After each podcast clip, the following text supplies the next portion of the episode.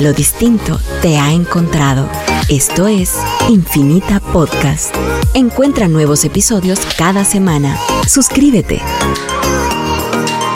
Temas y debates con Quique Godoy. Un programa de política, economía, desarrollo urbano y ciudadanía. Temas y debates con Quique Godoy. Comenzamos.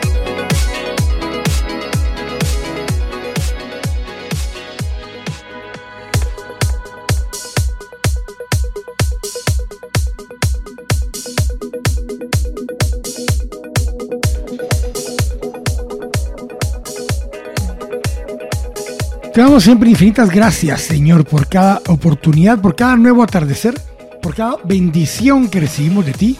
Ponemos siempre en tus manos nuestras vidas, las de nuestras parejas, las de nuestras hijas e hijos, las de nuestros padres y hermanos y las de nuestras amigas y amigos que nos escuchan. Bendícelos siempre a todos, cúbrelos y llévalos siempre seguros a cualquiera que sea su destino.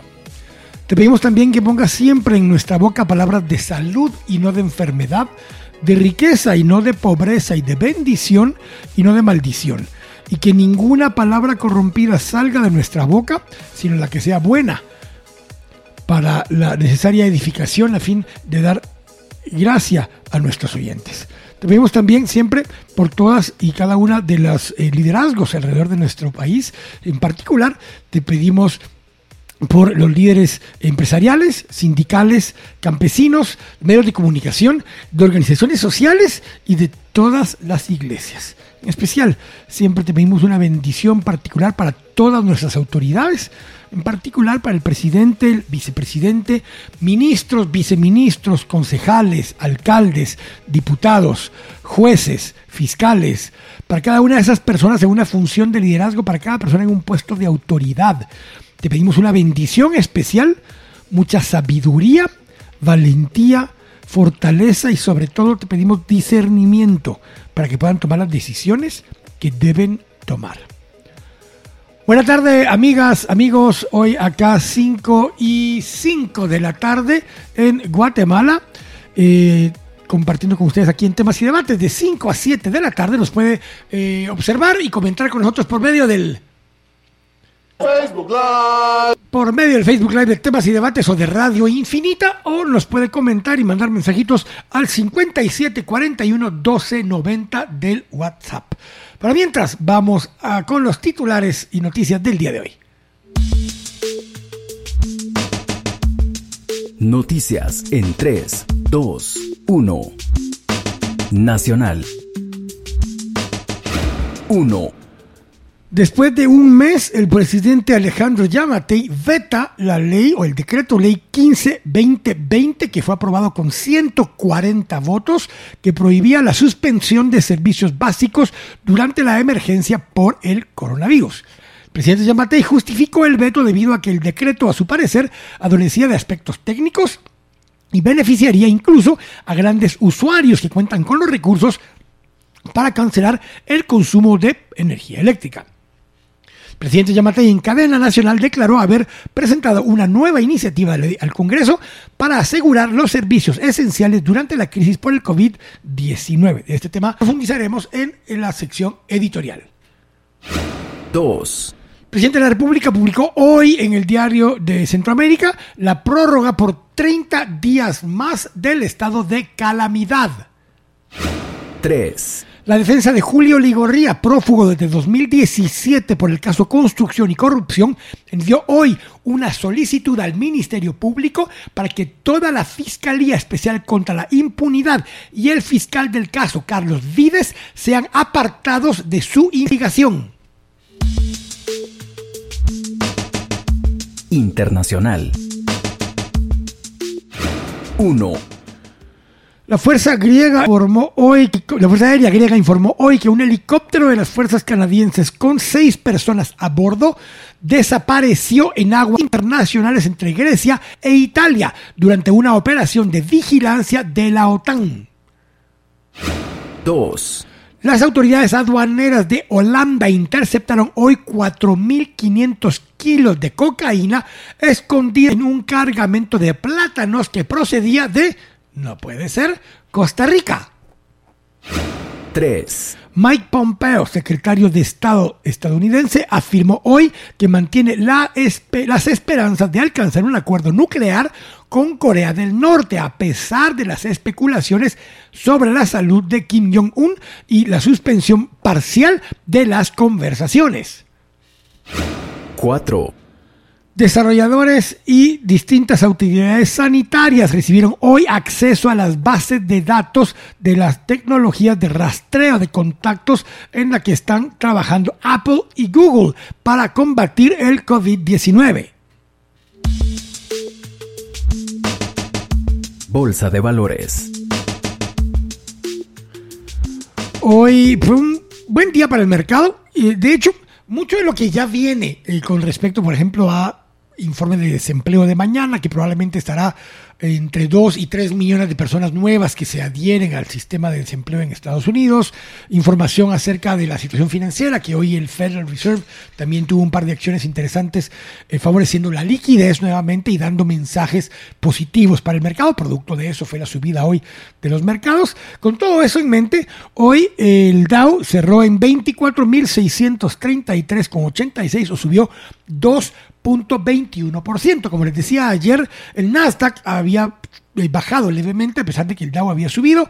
Hoy fue al revés, hoy subió el Nasdaq 3.57%, empujado principalmente por las acciones electrónicas digitales eh, y de, tecnología. En particular, por ejemplo, le comparto el eh, Facebook, por ejemplo, subió hoy 6 17%, Google subió 8.74%, Apple subió 3.28%, Microsoft subió 4.49%, Amazon 2.53% y déjenme ver si tengo una más de esas, bueno, y Netflix subió 2%.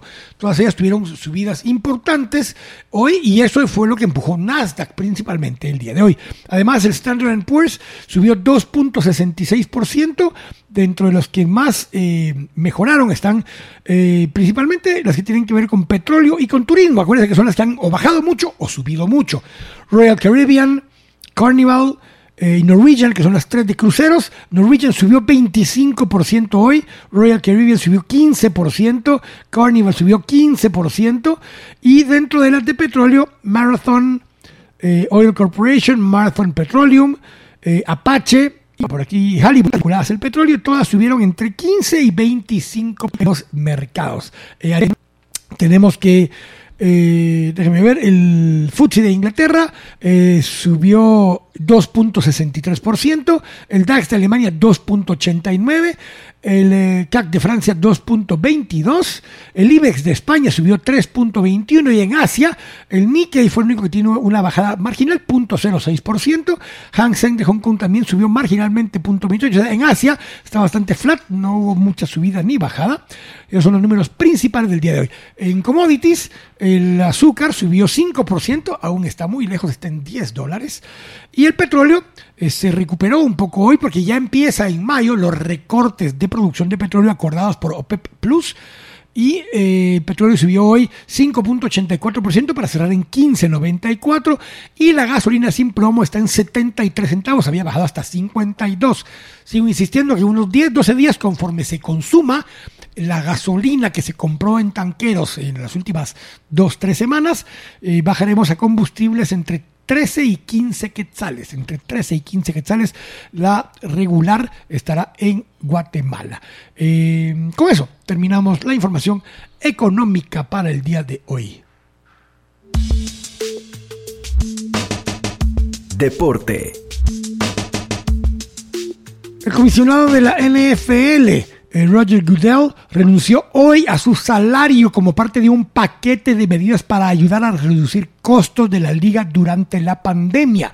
Eh, su salario completo de este año renunció a su salario mientras se eh, recupera la NFL después del draft que fue la semana pasada. Si quiere saber de eso, vaya a seguir a Philip Chicola, revise lo que él ha publicado Si no quiere saber de eso, siga Daniel Herring, que estuvieron debatiendo acerca de si era para ignorantes saber del fútbol americano o no. Si le interesa eso, vaya a ver el Twitter de cualquiera de los dos y ahí se va a enterar todo lo que se dijeron los muchachos. Estuvo alegre, estuvo alegre. Esa es la información del... Ah, bueno, y solo por curiosidad, porque llevamos el conteo para Alex, 17 días.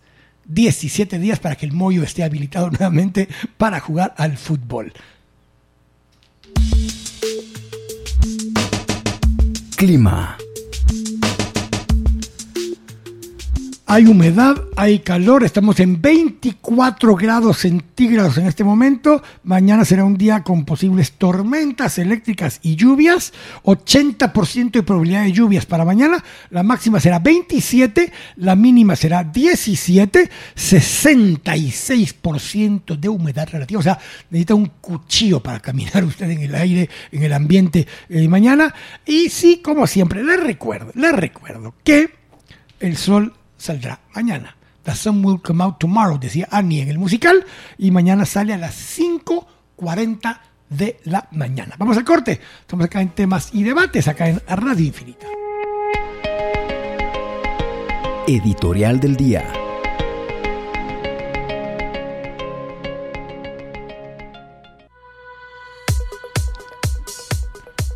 Estamos de regreso acá en temas y debates aquí en Radio Infinita. Y vamos a compartir un poco acerca de esta, em, esta disposición que tomó, o esta decisión que tomó el presidente de la República el día de hoy con respecto al decreto ley 15-2020 el presidente hizo una eh, presentación, de hecho la presentación no estaba colgada todavía cuando yo revisé, sí conseguí la propuesta de iniciativa de ley que mandó al Congreso de la República, o que está por mandar, porque ni siquiera sé si ya lo mandó o no al Congreso de la República. Eh, es una iniciativa que mm, sustituye, reemplaza una alternativa a la iniciativa de ley eh, que se aprobó por 140 votos en el Congreso de la República hace más o menos un mes. Em, veamos la, dinámica de esto o la lógica de esto. El, problema que yo veo de fondo con el veto es de dos tipos. Uno, si ya sabía esto, y porque se han publicado una infinidad de normas, de decretos, de reglamentos desde ese día para ahora. Eh, entonces, si él ya tenía la intención, tenía la duda, eh, lo mejor era irlo comunicando con anterioridad. Y explico un poco esta dinámica. El presidente sí había expresado, desde que el presidente Bukele en El Salvador planteó una normativa similar por medio de un decreto presidencial, eh, él consideró que eso era populista y que no era práctico y que especialmente incluso, lo dijo así, en el caso de El Salvador, esto fue hace más de un mes, eh, iba a afectar a generadores guatemaltecos, porque los generadores guatemaltecos exportan y proveen una parte importante de la energía eléctrica que se consume en El Salvador. Entonces él decía, la medida que bonito, que chilero, del presidente Bukele queda bien con la población, pero a quienes se pasa llevando entre las patas sin ton ni son es a los generadores guatemaltecos, que son los que siguen proveyendo la energía eléctrica a eh, ese sistema, al sistema de distribución en El Salvador. Entonces, ya teníamos en mente cuál era su criterio. Eh, aquí hay dos dilemas o dos situaciones distintas. Aunque teníamos en mente cuál era su criterio, porque lo expresó así abiertamente en un principio, nunca se expresó en su momento concretamente sobre el decreto ley 15-2020. Dentro de los argumentos que presentó hoy, algunos tienen mucho sentido, tienen mucha lógica, eh, son aspectos técnicos, llamémoslo así, desde que no tienen una normativa o una regulación que ponga límites a quienes pueden acogerse a ese beneficio, quienes no pueden acogerse a ese beneficio, partiendo desde la idea de que no a todos nos afecta esto por igual. Por ejemplo, en el, en el tema de la ley de, del fondo de apoyo para el desempleo, para las personas que se van a ir a suspensión, que tienen contratos formales tiene limitantes. Por ejemplo, si su empresa está dentro de las excepciones o dentro de las esenciales que pueden seguir operando, no se justifica que usted pueda suspender los contratos de sus empleados porque usted sigue operando, sigue trabajando. Si en un restaurante que dentro de las excepciones permite que opere, pero no puede tener mesas para que ahí puedan operar, ahí tiene una segunda lógica, porque entonces usted parcialmente podría suspender a los meseros, por ejemplo, y a la gente que atiende en mesas, pero no a los cocineros, porque en teoría los cocineros sí pueden seguir cocinando para vender, para llevar. Entonces hay algunos criterios que se establecieron en esas otras normas que plantea eh, límites, por ponerlo de esta forma. Desde ese punto de vista, tiene razón, tiene lógica que potencialmente debiesen tener límites. No cualquiera debiera estar beneficiado con esto. Segundo, aquí entran con unos términos que ahí sí me parece que se volvió más papista que el Papa con respecto a que decía luz y no energía eléctrica. Está bien, técnicamente tiene razón, el espíritu de la norma se entiende cuál era, pero sí lo que se estaba pidiendo era un tema particular que tenía que ver con servicios públicos de la prestación del servicio de energía eléctrica. Ahora, aquí viene la otra parte del dilema y es la parte donde él, cuando sucedió el caso en El Salvador, hizo el planteamiento desde entonces, hace más de un mes.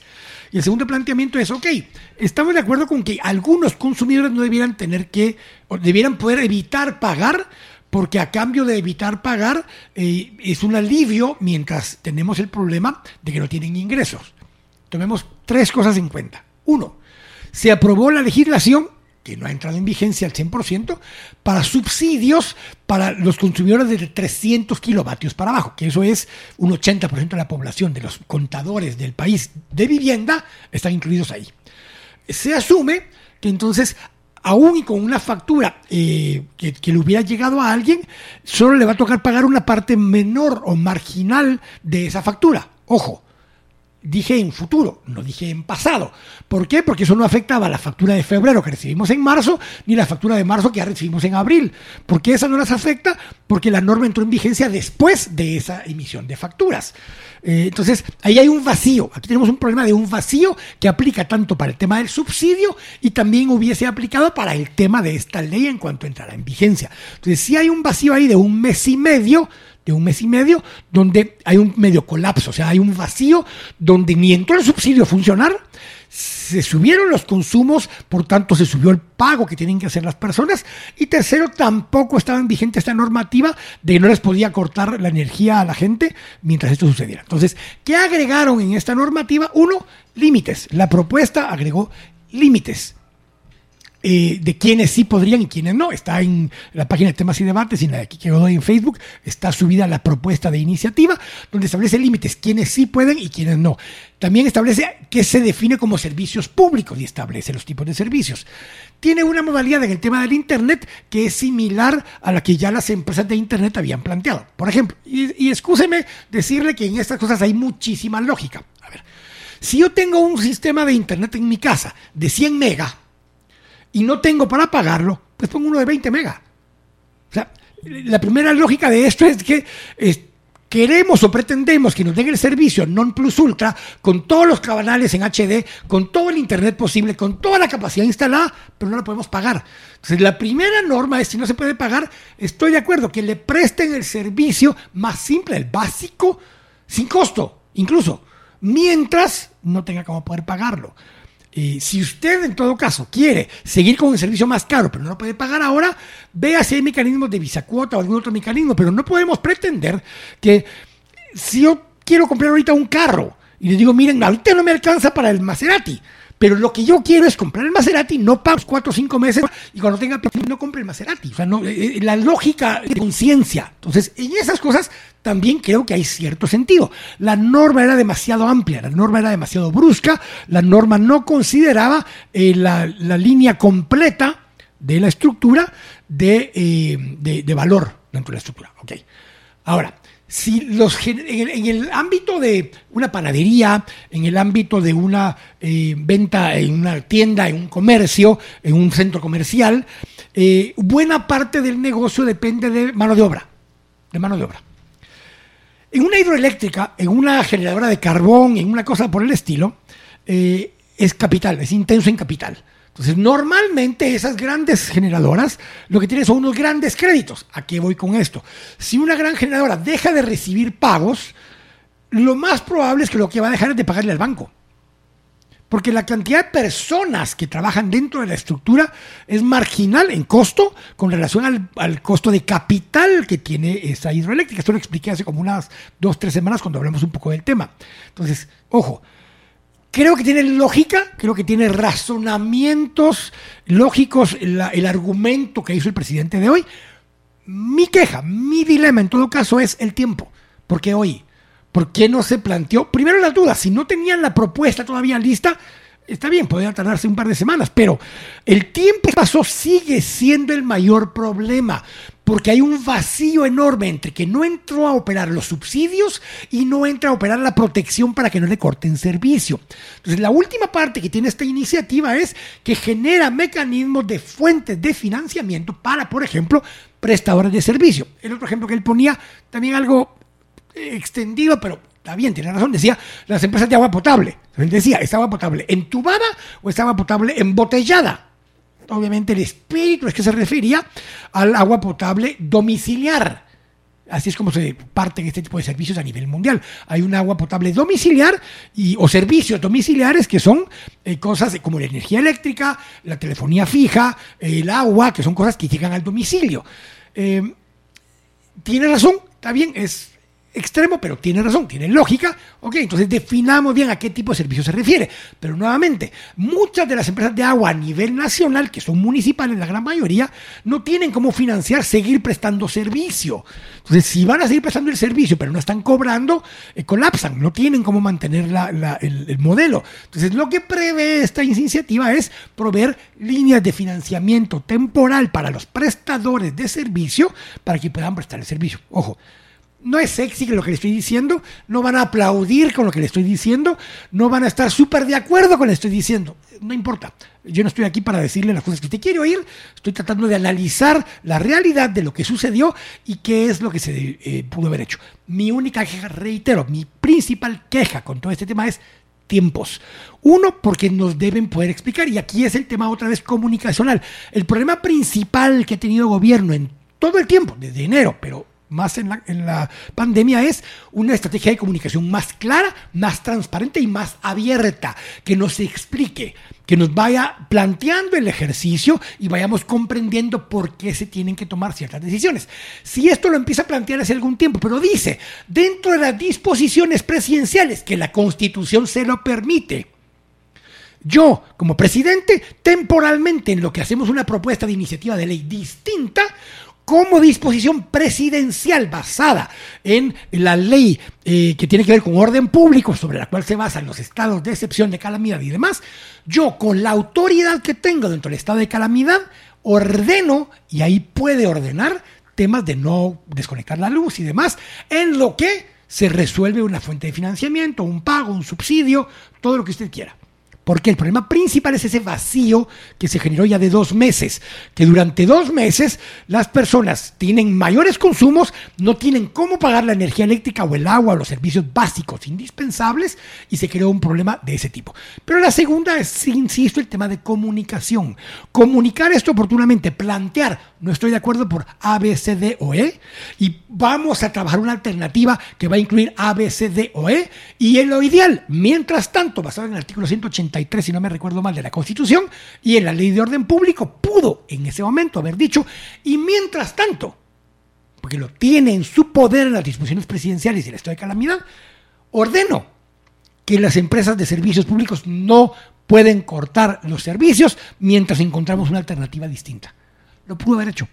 Esa era una alternativa. Era un gallo gallina, un intermedio, no era la solución, pero era una curita para tapar la hemorragia de cierta población que tiene una necesidad enorme de contener sus gastos y no los podía contener. Resumiendo, en espíritu entiendo la lógica que planteó el presidente, en espíritu entiendo las razones por las que lo hizo, sí, preocupado más por la parte empresarial en algunas cosas, pero tiene un encadenamiento de lo que eso puede provocar si no se prevé, pero insisto que comunicacionalmente y operativamente se pudieron haber hecho dos o tres cosas en el camino que hubieran primero mejor informado a la población. Y segundo, encontrado alternativas intermedias. Mientras se encontraba esta solución que hoy plantearon al Congreso. Ahora, ¿qué es lo que hizo el presidente? Le tira la chiburita al Congreso. Congreso tiene que sesionar entre ahora y el viernes para aprobar o ratificar el estado de calamidad, la ampliación del estado de calamidad. Debiesen aprovechar esa convocatoria para conocer esta norma y de urgencia nacional aprobarla. Tienen una segunda alternativa. Si tienen los 107 votos, ¿sí? pueden sobreponerse al veto si tienen los 107 votos, pueden sobreponerse al veto, mandar la, ley de regreso a publicar por orden del Congreso de la República y entra en vigencia el 15-2020. Son las dos opciones que tiene el Congreso de la República ahorita. O rápidamente y de urgencia nacional atienden esto y con 107 votos aprueban esta versión modificada con las enmiendas que ellos consideren apropiadas. O con 107 votos se sobreponen al veto y, y inmediatamente mandan a publicar el 15 2020. Tengo que corte. Estamos acá en temas y debates, acá en Radio Infinita.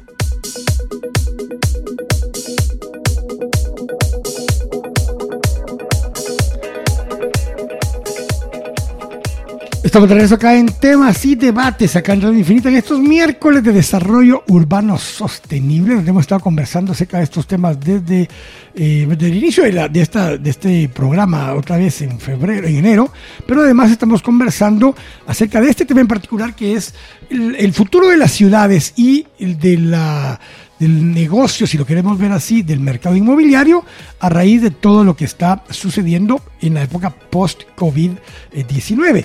Y la semana pasada hablamos con eh, dos analistas de mercado, eh, de Urbop y de eh, de Urbop y de inspectores, inspecciones globales. Conversamos también con el arquitecto Eddie Castillo. Y hoy vamos a conversar con Jean-Jacques con Carlos Varías, con Eddie Tabush y con Marco Penados. Los primeros tres, eh, los primeros dos tienen que ver más con diseño de ciudades y administración y gestión del suelo y este tipo de temas y diseño de ciudades. Eh, tiene más que ver, y quería yo hablar con él del tema de vivienda social, porque hemos hablado de la vivienda comercial y de oficinas y de vivienda más eh, de clase media alta y media, pero no hemos hablado de la vivienda social. Y con Marcos Penados, que es experto en temas de desarrollo, de desarrollo inmobiliario. Así que para empezar, tengo ya en línea a don Jean-Roch Lebeau. Eh, Jean-Roch, buenas tardes, ¿cómo estás? Hola, Pichi, ¿cómo te va? Bien, gracias, Jean. Ahí pasando en estas. Bueno, te, aseguro que estás mejor acá que en tu tierra natal. Tu tierra natal ha sufrido mucho, Francia le ha pegado durísimo todo este tema. Eh, así que, pues, dentro de todo, eh, bien. ¿Tu familia bien allá?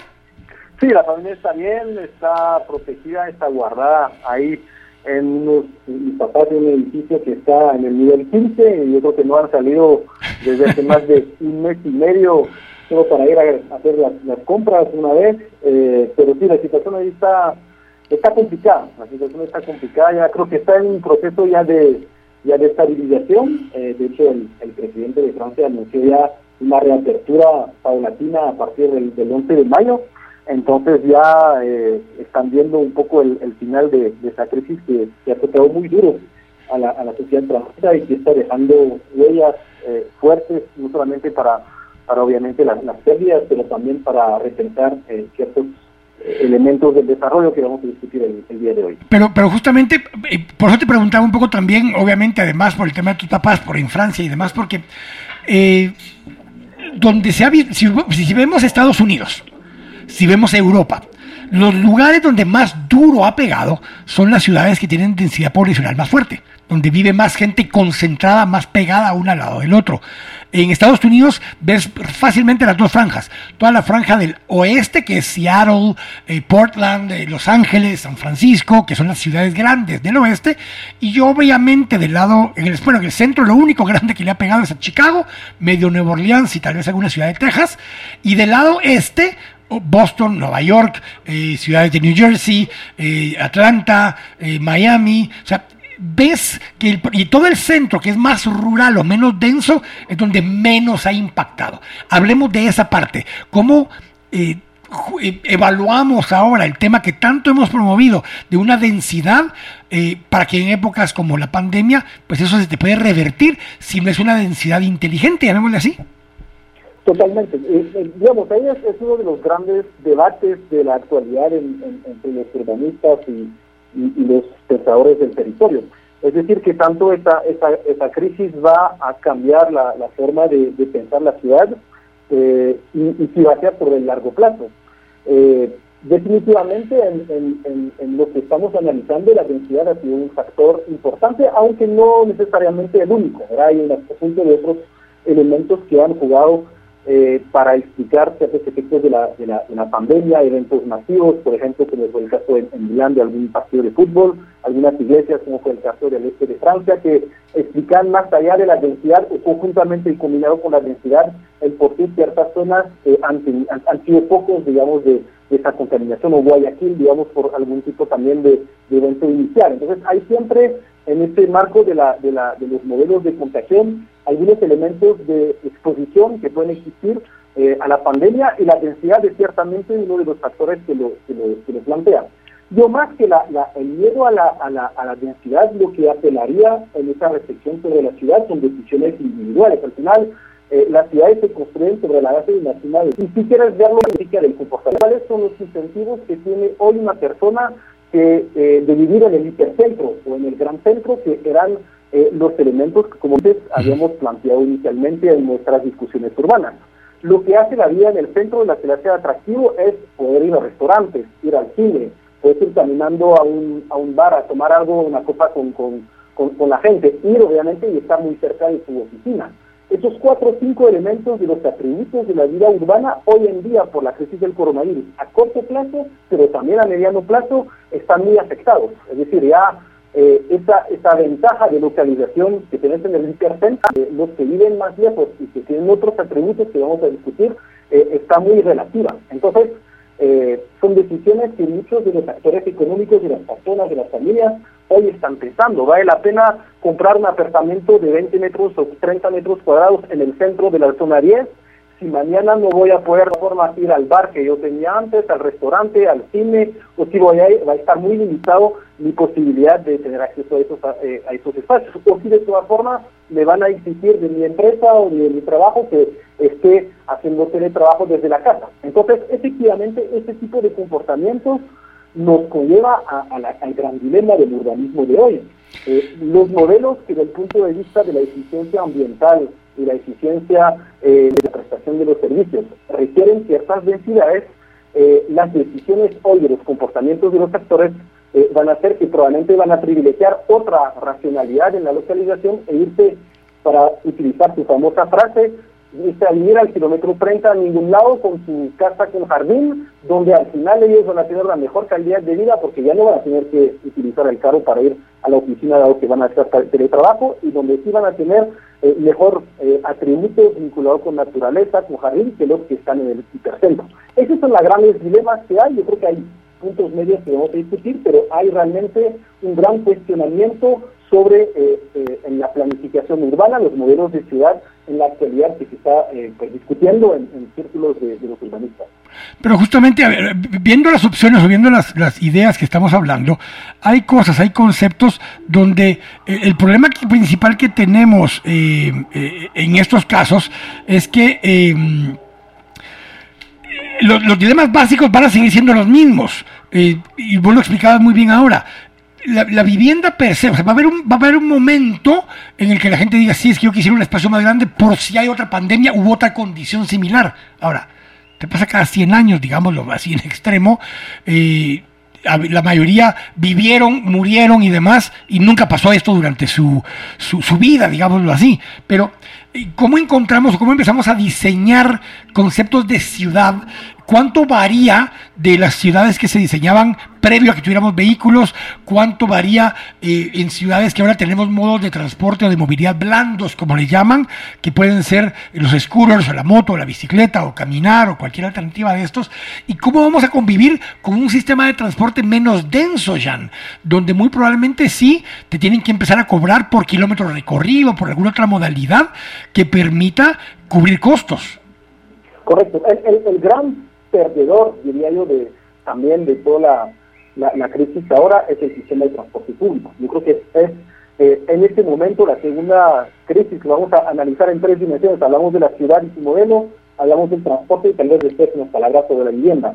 En el tema del transporte público, el, el gran problema es cómo adaptar medidas de distanciamiento físico en los sistemas de transporte. Yo sé que has tenido aquí expertos también como Fabricio y otros que han abordado el tema, pero hay una crisis tremenda que se está viviendo a nivel mundial donde eh, a las ciudades y a, los, a, las empresas metropolitanas y municipales de transporte se les está pidiendo que disminuyen la capacidad por dos o por tres eh, de, transporte eh, de personas a, transportar en estos meses. Y eso es financieramente insostenible para cualquier sistema de transporte que de por sí requieren de un financiamiento público muy, muy, muy alto.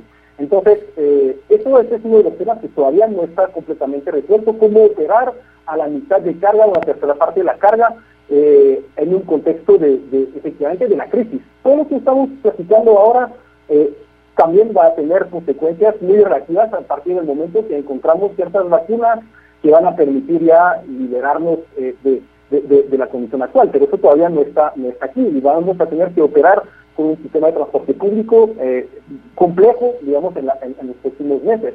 Eso va a conllevar solamente dos efectos, y ya lo estamos empezando a ver. Mayor tráfico. Eh, yo que estoy viviendo en una zona donde tengo el privilegio de ver a veces eh, el eje de liberación, nunca lo he visto tan saturado de las 2 de la tarde a las 6 de la tarde como lo estoy viendo ahora. hay una cantidad de transporte privado, de vehículos, que está explotando porque la gente no está tomando transporte público. Y ahorita sí hay cierta apertura de, de actividad económica. La segunda va a ser probablemente la proliferación de las motocicletas, ¿verdad? Es porque la gasolina siendo muy muy barata es un incentivo para que la gente empiece a utilizar eh, motos de forma mucho más masiva en, eh, en, respuesta al problema de transporte que pueden encontrar al momento que empezamos a reabrir también eh, la actividad económica. Y como tú dices, la tercera probablemente van a ser las, las, las modalidades de, de, movilidad activa, ¿verdad? Es decir, bicicletas eh, o, lo que son los scooters que van a permitir eh, en ciertos tramos de 10, 15 kilómetros máximos eh, movilizar a la gente en ese, en ese espacio. Y que ojo que no estamos hablando de sistemas comunitarios, porque eso implicaría otro problema de la limpieza de los, de los, del manifold y de los agarradores de las bicicletas o los scooters. O sea, no necesariamente son sistemas comunitarios, sino que son sistemas individuales, donde yo tengo mi bicicleta, yo tengo mi scooter y en ella me muevo. Correcto, eso, eh, la respuesta la tendrá que ser efectivamente en ese primer momento donde hay una eh, unas dudas que, puede tener cualquiera sobre los equipamientos colectivos, eh, ser soluciones que van a estar más basadas sobre una respuesta individual, hasta efectivamente recuperar confianza para o encontrar medidas sanitarias que van a permitir generar de nuevo la confianza en el uso de esos equipamientos colectivos. Entonces, yo creo que esa es una, una de las manifestaciones más complejas, más graves, el tema del sistema de transporte público. Eh, ¿Qué nos lleva a mediano plazo si la crisis tendría una influencia, ese de un año y medio, dos años, sin encontrar vacunas y con las mismas circunstancias? Probablemente lo que tú dices en el modelo de ciudad, cuando vinculamos el tema del transporte con el tema eh, del modelo de ciudad, lo que, lo que vamos a, dirigirnos es hacia densidades un poco más medianas, probablemente con centralidades más repartidas en el territorio, para donde va a ser fundamental eh, tener una serie de centros eh, eh, multi, multi actividad de, diferentes tipos de usos donde vamos a poder recuperar esta lógica del barrio, ¿verdad? Donde vas a poder circular a pie o circular, eso es, digamos, el pensamiento ideal, ¿verdad? Que, logremos encontrar los modelos de ciudades policéntricos con densidades medias, con actividades de oficinas, eh, probablemente con, con, con eh, sistemas de coworking que van a ser eh, tal vez mucho más eficientes y, importantes ahora que, que, antes, para que tengamos entonces las posibilidades que las personas se mueven dentro de un radio de acción sin utilizar tanto el transporte público y moviéndose más dentro de ese, de ese centro que se puede crear alrededor de, alrededor de la ciudad. Pero para eso necesitamos recalibrar muchas cosas en términos de normativa, en términos de prestación de servicios, eh, en términos de, pensar la ciudad de una forma, de una forma distinta. Voy, en el siguiente segmento voy a hablar con Carlos Varías cabalmente para hablar un poco más ya del diseño de la ciudad en sí, qué tanto nos va a hacer cambiar esto, qué tanto eh, se pueden redefinir los barrios, las ciudades en función de lo que de lo que hemos vivido y qué tanto va a ser eso una demanda que tiene de las dos partes, Jan, porque una cosa es desarrolladores que voy a hablar más tarde con eh, Edita Bush para vivienda social y con Marcos para hablar un poco de desarrollos, pero los desarrollos se construyen en un territorio y ese territorio tiene que estar planificado, tiene que estar diseñado y tiene que estar conceptualizado. De esto voy a hablar un poco con, con, Carlos al volver del corte, pero esta es una discusión que va a continuar y que creo que no tiene conclusiones definitivas. No, absolutamente. Tal vez un tema que me gustaría eh, poner adelante es el tema eh, que, que, digamos, está fuera del mercado y es la situación de los asentamientos precarios que va un poco, lo, vas a hablar con, con él y el tema de vivienda social, pero va un poco más allá de eso, porque no es solo vivienda, eh, sino que es, Equipamiento. la concepción misma del, del barrio, eh, del asentamiento precario. Eh, tenemos en Guatemala estos 400 asentamientos precarios en el área metropolitana que presentan todas las características de vulnerabilidad extrema a los problemas llevados por la crisis del coronavirus. Y yo creo que un área fundamental de atención a eso del poder público va a ser eh, entrar, digamos, a un trabajo muy fuerte en lo que llamamos el mejoramiento integral de estos asentamientos precarios, donde hoy en día no hay condiciones de higiene. Eh, algunos países, por ejemplo... Y hay alto hacinamiento. Hay eh, un hacinamiento tremendo, hay ausencia de espacios verdes, hay situación de, violencia y de, de ingobernabilidad. Eh, entonces, los asentamientos precarios son una de las áreas de atención prioritarias que debemos de pensar en términos de políticas urbanas para, el futuro. Necesitamos tener mucho más claro los elementos de, información, porque hoy en día ni siquiera tenemos muy bien identificar y mapear la población vulnerable en estas áreas eh, urbanas y, y, de asentamientos precarios hay, nosotros empezamos a trabajar algunos mapas con, propuesta urbana, hay más de una tercera parte de los asentamientos precarios que no tienen acceso a agua, agua potable. Entonces, ¿cómo hablar de gestos barrera, como dice el presidente de Francia, de gestos sanitarios si no hay ni siquiera acceso al agua potable? Eh, hay necesidades de pensar entonces en campañas completas de sanitización o de, asistencia a las poblaciones de los asentamientos precarios para apoyar en esas, en esas medidas. Eh, obviamente se requiere repensar la vivienda. Parece uno de los temas de vivienda que lo vas a discutir con los, demás colegas, pero un, tema que me parece fundamental es que eh, en la situación del coronavirus, más que toda la parte de la crisis económica, eh, lo que va a suceder es que va a ser muy complejo que las personas se atreven ahorita a tomar un préstamo hipotecario. Entonces, la política de vivienda tiene dos grandes áreas, vivienda nueva y el mejoramiento de la vivienda. Las acciones públicas vinculadas con vivienda nueva tienen que ver con la capacidad de financiar esa, esa vivienda nueva y lo va a explicar él y tiene que ver con eh, la posibilidad de acceso a, préstamos o acceso a crédito. Eso lo veo que va a ser muy mermado en el contexto económico más que sanitario, que es el contexto económico actual.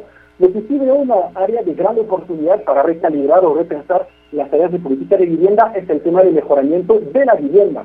De hecho, algunos amigos en, en Cementos por eso me estaban comentando que eh, la venta de, los sacos de cementos no se ha caído, porque muchos propietarios o, pequeños propietarios o, personas individuales están viendo cómo reconstruyen o rehabilitan parte del área de su casa, también en, el interior del país, eh, con tal de acondicionarla frente al momento de la, de la, de la crisis. Entonces, repensar el mejoramiento de los barrios vinculado con el mejoramiento de la vivienda y eso significa acciones más eh, de agregar un cuarto, de estabilizar eh, el, riesgo que pueden tener estas viviendas en los barrios precarios, va a ser también un área fundamental eh, de, atención de política pública. Pensar los espacios públicos en estos, en estos asentamientos que no tienen. ¿Hay alguna una herramienta, por ejemplo, que estamos en otros países, fue el tema del urbanismo, los espacios públicos. Es decir, no vamos a poder vivir en los espacios de norma, al menos en estos meses que lo hacíamos antes. Hay en el suelo las ubicaciones con cruces, así como tenemos en los bancos o en los centros comerciales o en las eh, en, las eh, para no para mantener esos 2-3 metros de distancia con los vecinos. Entonces son acciones de urbanismo táctico que se pueden estar planteando y que entonces vamos a, necesitar hacer con todavía más fuerza en el eh, en los asentamientos precarios de la ciudad. Te agradezco mucho, Jan. Vamos a ir conversando acerca de estos temas porque esto no está definido, pero voy a conversar con Carlos Varías ahora al volver del corte. Gracias, Jan. Muchas gracias. Estamos acá en temas y debates, aquí en Radio Infinita.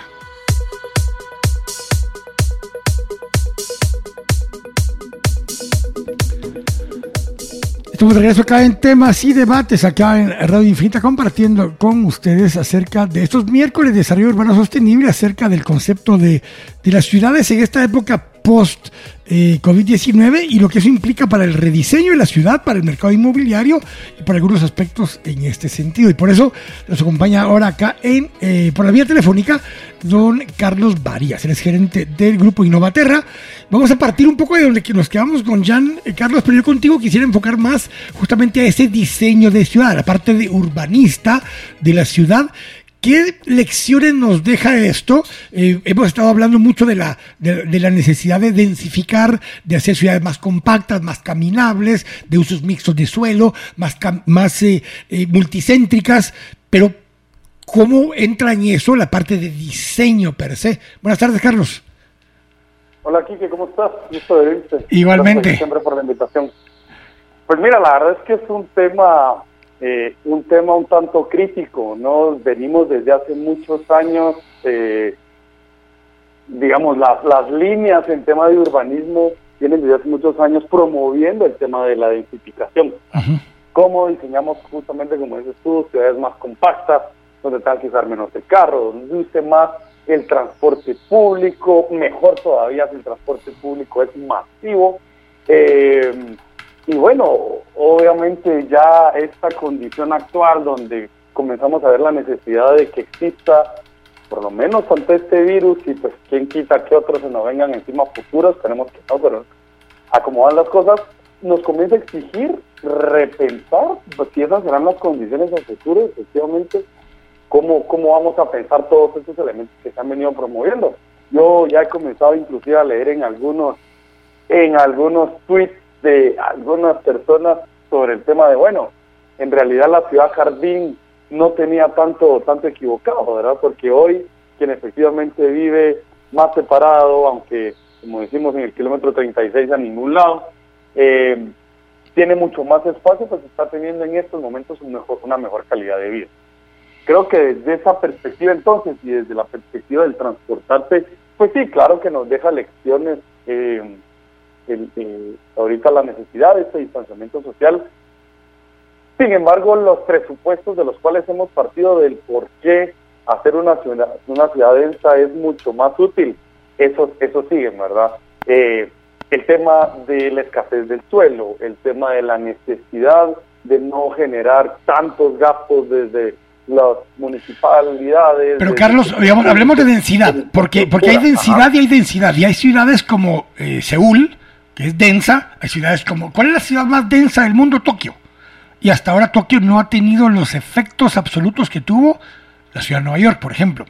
Entonces, eh, lo estamos midiendo un poco porque volteamos a ver principalmente Nueva York, aunque si vas a España, aunque hay muchísimo daño en ciudades como Madrid, hay mucho disperso en ciudades menos densas alrededor de, la, de, Europa, alrededor del mismo Italia, eh, Lombardía, toda la parte norte de Italia es mucho menos densa y algunas de las ciudades que fueron duramente afectadas no son necesariamente las más densas de Italia. O sea, hay, más allá de la densidad. Eh, ¿Cómo sí? Que él también en esos casos es que está justificando, puso varias veces, les compartí ahí un chat un día, donde en grandote en la pantalla atrás de él decía cuál es la principal causa del problema en Nueva York. Density, decía así en grandote la palabra. Pero hay otras ciudades muy, muy, muy densas que no han tenido los efectos de la ciudad de Nueva York. Sí, yo creo que, digamos, esa, ahí ya viene otro tema de justamente las capacidades y las medidas de aislamiento que otras ciudades y otros países han tenido.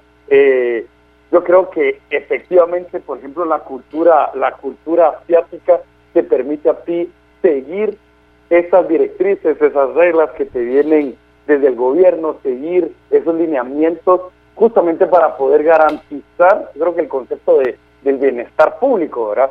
Es, es mucho más amplio. Entonces, son ciudades, sobre todo muchas de las asiáticas, que han tenido éxito, a pesar de ser ciudades muy densas, han tenido éxito en poder eh, mantener los contagios bastante, bastante bajos. Y eso efectivamente lo que comprueba es que no es un tema de densidades, y es un tema que va más allá del, del diseño o del cambio del diseño urbano que, yo, compartía justamente ayer una, nota, creo que era de, The Economist, una de estas no me recuerdo, donde decía que lo que hemos visto hasta ahora es el efecto de la enfermedad en Estados Unidos en las grandes áreas urbanas. Yo ahí ponía una acotación. Imaginemos que en, eh, aquí empezara, Dios no lo quiera, a moverse el contagio hacia las planicies de Quiché o el altiplano de Quiché o el altiplano de San Marcos o el altiplano de Huehue, donde tienes una mezcla de baja nutrición, una mezcla de absoluta falta de presencia del Estado. O sea, no hay diseños urbanos eh, que permitan esta densidad de la que estábamos hablando, hay personas viviendo muy dispersamente. Por el momento, eso en principio ha evitado que haya contagio. Pero conforme algún contagio llegue al punto, la capacidad de resolver o atender a esas personas se vuelve casi nula. Y tu respuesta se vuelve nula tanto desde la perspectiva de inclusive las condiciones, por ejemplo, de tener servicios básicos para que esa gente que no te lo permite y te lo fortalece la entidad, para que esa gente inclusive pueda tomar medidas de muy básicas, ¿verdad? De de lavarse las manos. Pero hoy justamente el último, el último segmento del programa es una persona de Misco que diseñó un mecanismo para que puedan haber chorritos en Baja Verapaz, que es de donde es su familia, para que se puedan lavar las manos. Correcto, correcto. Sí, porque eso está a tu punto de partida de cómo poder evitar, evitar ese contagio. Y es más, eh, cuando miramos también estos casos, ahí por ejemplo los temas de los mercados, ¿verdad? Eh, tienen un, un tema preponderante también, y lo hemos hablado con vos, es ¿Qué pasa cuando todas estas personas el día del mercado llegan de todos los lugares poblados dispersos a buscar probablemente a la cabecera municipal los alimentos que necesitan? Entonces es ahí donde justamente pueden encontrar esos focos de esos focos de contagio mucho más fuertes y luego llevarlos y dispersarlos por la cantidad enorme de pequeños lugares poblados que tenemos en todo en todo el altiplano, ¿verdad? De hecho, no sé si viste, hace, hace algunas semanas vi un, un artículo que hablaba sobre ah, la posible segunda onda que podía tener China, ya derivado de que en las ciudades se había controlado eso, pero que todavía en estos lugares poblados, alejados de la ruralidad, ya que la gente se estaba comenzando a mover fuera de las ciudades, regresando a ver a sus papás, a sus familiares, qué efecto podía tener esa segunda onda de la... Y eso que ya no son, es un país netamente urbano, ¿verdad? Sin embargo, todavía tenés una cantidad enorme de población viviendo en las zonas rurales. Y ese es un aspecto que también aquí, ese resguardo que estamos teniendo en esta primera etapa, se concentra mucho en las zonas urbanas, pero cómo, como bien decís vos, ese segundo pico, cómo se puede controlar ya en esas zonas rurales, ¿verdad?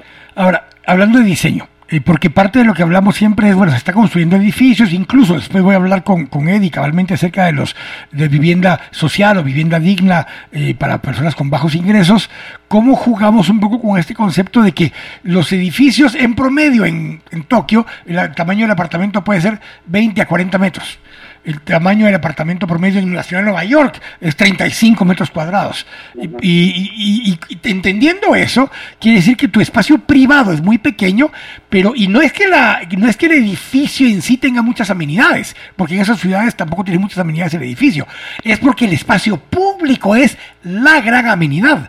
¿Cómo cambiamos el concepto esto para entender que lo que decía Jan, esa gran ciudad jardín, lo que está a tu alrededor, tu entorno, las aceras, los andenes eh, alrededor de la ciudad, cómo reconceptualizamos todo ese espacio público? El tema es justamente ese interrogante si tenés o no la necesidad de reconceptualizarlo, en el sentido que al final, entre más amplios puedan ser esos espacios públicos, que es digamos lo que se está tratando de promover, mezclado con esas entidades es lo que te va a permitir poder garantizar que distintas ramas de la, de la sociedad tengan acceso a ese tipo de espacio en la ciudad. Pequeños espacios públicos también lo que te generan es que vas a tener muchísimos más usuarios por metros cuadrados. Entonces, inclusive, cuando nosotros pensamos en la distribución que deberíamos de tener en la ciudad de Guatemala de parques y áreas verdes para que la gente pueda salir, inclusive en estos en estas condiciones, ya, un poco más adelante, pasada el pico de la curva, entre más densos tengas tus metros cuadrados, más distanciamiento inclusive vas a poder tener. Entonces, esa lucha por seguir generando espacio público, áreas verdes, banquetas, etcétera, etcétera, se tiene que mantener y creo yo que tiene todavía ahora un elemento mucho más importante para utilizar. Por ejemplo, me llama a mí mucho la atención como en algunos casos están comenzando mucho, ya lo hacen en Francia, bueno, obviamente en los países nórdicos, eso ya está, el tema de la bicicleta. Entonces, si efectivamente no puedes vos mantener un distanciamiento social en el transporte público, ¿cómo la ciudad te puede permitir moverte entonces en otro medio que te permita generar ese distanciamiento social? Y otro, que el vehículo privado, lo único que tenés como opción probablemente es a pie o a la bicicleta. Entonces ahí esos espacios en el diseño urbano de las ciudades retoman mucho más importancia como alternativa para poder mover a la gente si no puedes moverlos de manera masiva. Parte de la lógica, si vos ves, digamos, ayer o anteayer las noticias, tanto en Argentina como en Europa, en España en particular, era, se va a autorizar que por un par de horas al día los niños, porque no habían podido salir, salgan a 500 metros alrededor y regresen. Hay lugares, hay barrios en la ciudad que decís que puede salir 500 metros alrededor y lo único que encuentra es calles y banquetas. No hay parque, no hay un espacio público donde pueda ir a sentar o a caminar. Eh, entonces, ese concepto, esa parte del diseño, me decía Marcos Penados, que va a estar más tarde al aire, es, bueno, el famoso parque metropolitano. Botar el aeropuerto y poner ahí el parque metropolitano. Sí, habemos muchos que estamos a favor de esa, de esa iniciativa. Exacto, ese es el punto. pero otra vez, son, son, grandes parques, pero vos vas a Nueva York y más allá que esté el Grand Central Park, hay infinidad de pequeños parques por barrios. Así es, exactamente. Y ese es justamente el punto entonces. O sea, no todos tienen que confluir al mismo punto de tener que llegar a, a gozarse de ese espacio público, sino tenés muchas opciones distribuidas por los barrios. Aquí hay zonas enteras donde no tenés esa opción. Entonces te vas a tener que, si querés un espacio público, te vas a tener que mover a las Américas. Me imagino el primer paso si tales que vayan a hacer ya abierto va a reventar las Américas. Sí, probablemente. No, podés tener distanciamiento social los domingos ya, hoy en las Américas. Justamente por esa falta de espacio público. Carlos, te agradezco muchísimo. Es un tema que vamos a seguir dándole vuelta y discutiendo y encontrando ideas o soluciones al tema. Tengo que ir al corte y regreso con Edita Bush justamente para hablar de vivienda social como una de las partes integrales de ese rediseño de las ciudades. Gracias, Chiqui. Un abrazo. Igual, Carlos. Tengo que ir al corte. Estamos acá en temas y debates acá en Radio Infinita.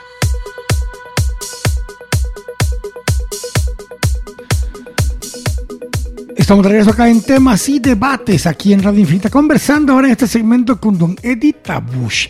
Eddie, eh, lo estamos invitando hoy principalmente como ha estado integrado al tema de Habitat eh, por muchísimos años, más de 10 años, y ha liderado un proyecto que es la creación del Instituto de, Instituto de Ahorro para la Vivienda, AVI, y ha sido conferencista y panelista en todos estos temas. Pero, Eddie, buenas tardes, ¿cómo estás?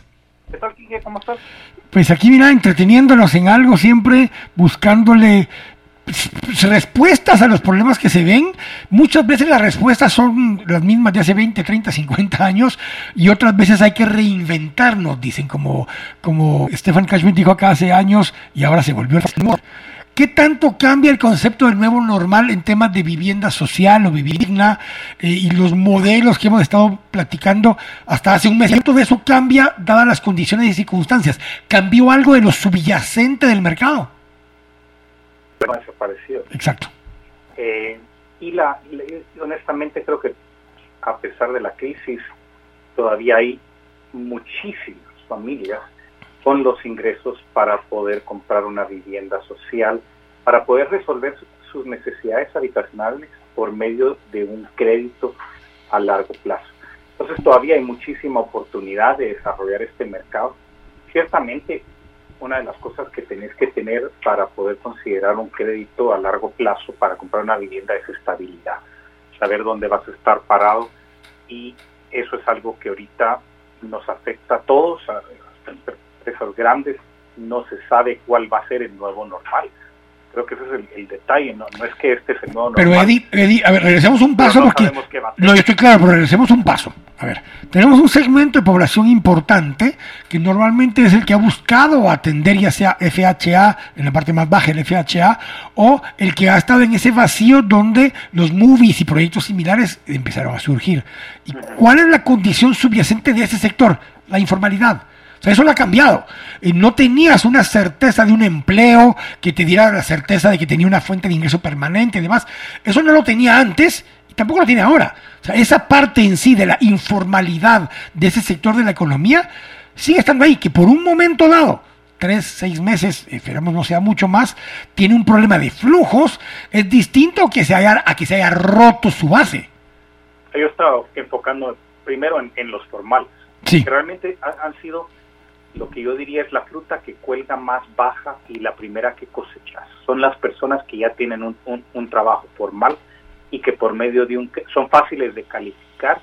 Tenemos ya una aseguradora de créditos, un, sistema de credit enhancement que hace que los bancos quieran invertir su propia plata para financiar vivienda eh, en el FHA y eso continúa y funciona muy bien. Y de hecho el FHA trae su seguro de, de, de desgravamen, su seguro de desempleo, que le puede pagar hasta seis cuotas a una persona si pierde su trabajo.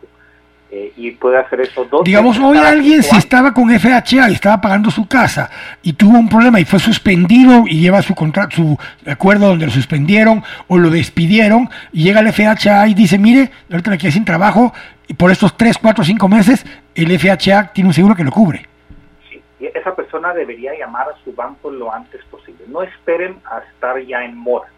El momento que se les empiezan a trabar las carretas, como decimos, deben llamar al banco.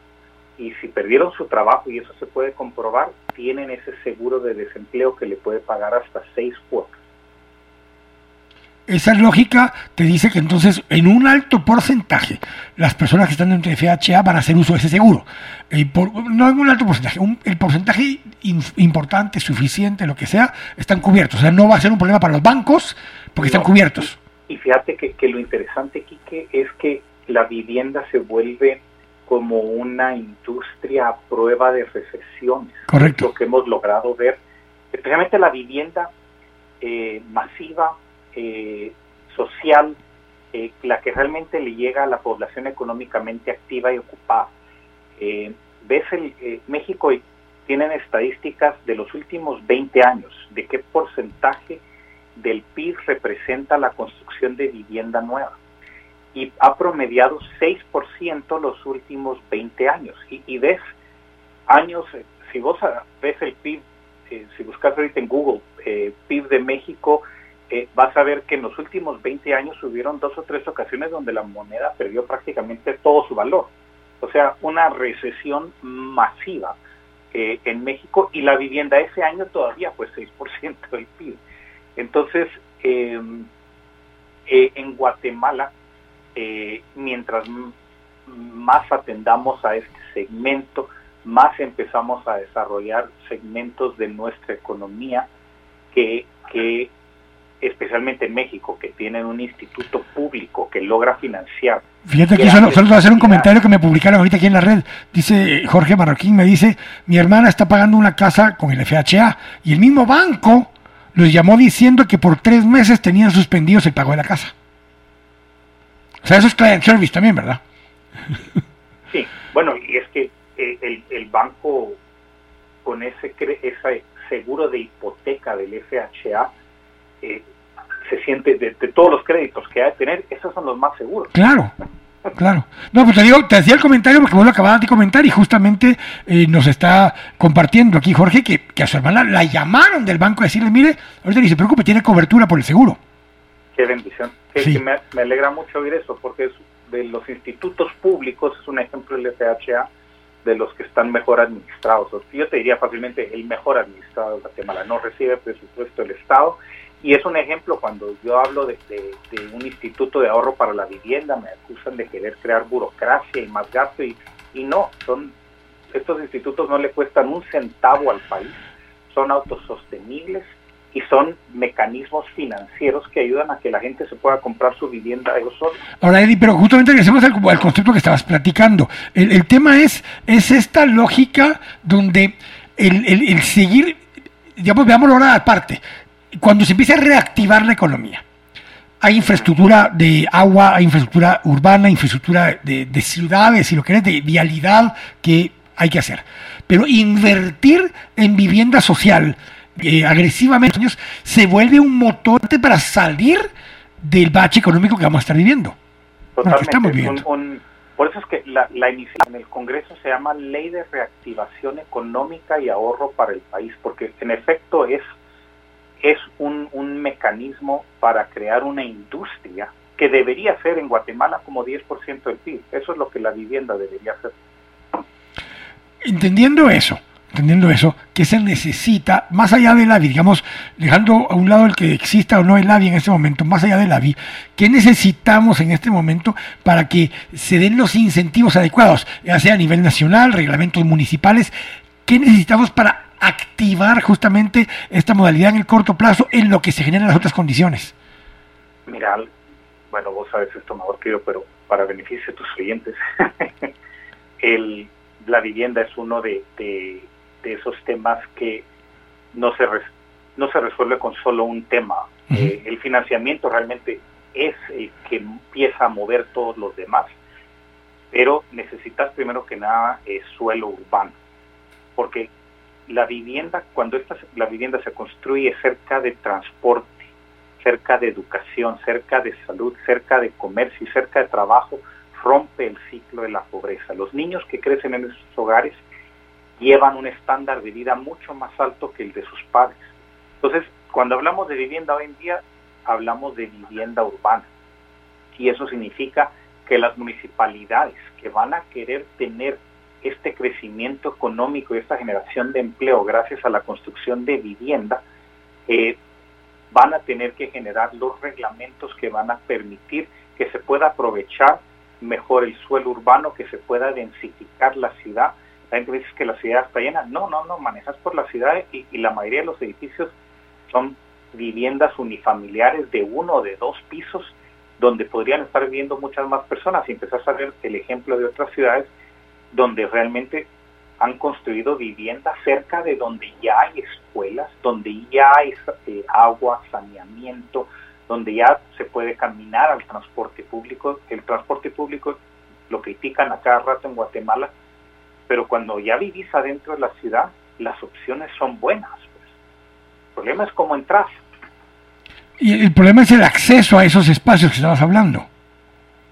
Exacto, exacto. Entonces la municipalidad puede jugar un papel muy importante, las municipalidades pueden jugar un papel muy importante eh, para incentivar el desarrollo urbano de más viviendas de ciertos precios. Las municipalidades pueden dar eh, licencias de construcción eh, con menor costo para que se construya más del tipo de vivienda que ellos consideran O sea, dirigir la inversión por medio de, de, de incentivos.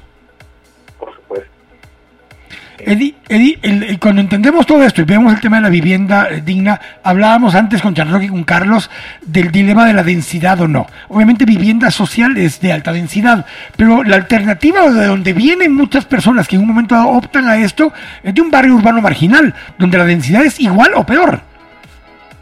Es cierto, sí, pero, pero empezás a crear parte de lo que querés empezar a, enfocarte es en ese desarrollo de, y creación de barrios, más que la vivienda unitaria, estás creando un vecindario, ¿verdad? Donde todo el mundo se conoce, es interesantísimo cuando se estudia la vivienda social, eh, cómo eh, son las mismas familias, mientras más personas viven en esa área, en viviendas dignas, por supuesto, eh, empieza a bajar el crimen, porque hay más gente caminando en las calles y todo el mundo se conoce. Jenny, te agradezco muchísimo. Este es un tema que, hay que seguirle dando vuelta y, evaluando qué de lo que habíamos planteado hace dos meses sigue siendo válido, que es más válido aún y que hay que cambiar, porque tal vez el concepto hay que cambiarlo derivado de ese nuevo normal en el que estamos hablando. Yo creo, que que si algo va a salir bueno de esta crisis que estamos viviendo es que puede haber la voluntad política para impulsar estas importantes iniciativas de ley que realmente tienen el potencial de cambiar el país y proveerle vivienda, bienestar, salud a cientos de miles de familias. Te agradezco muchísimo, Eddie, que nos hayas compartido estos temas. Tengo que ir al corte y con Marcos Penado justamente para hablar un poco más a profundidad del tema ya del mercado inmobiliario. Eh, así que gracias, Eddie. Un abrazo, Kik. Igualmente. Estamos acá en temas y debates en Radio Infinita.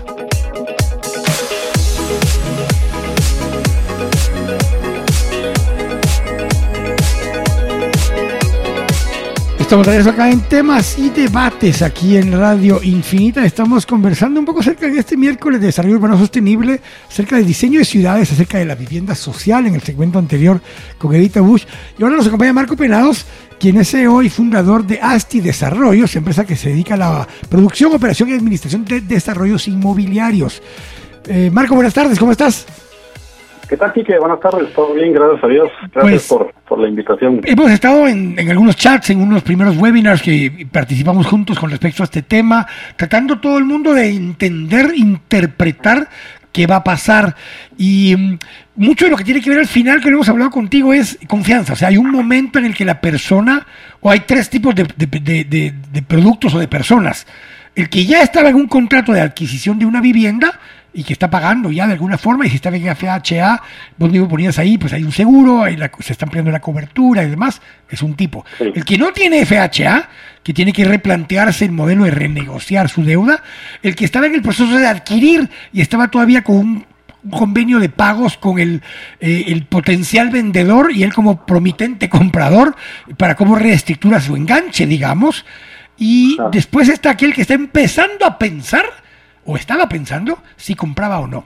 Hablemos de ese mercado, hablemos de este, de esta gente que está allá afuera, que hoy si tiene empleo público, por ejemplo, y tiene certeza porque no está entre los que van a congelar o desaparecer, pues, pues tiene empleo. Pero el resto, Marco,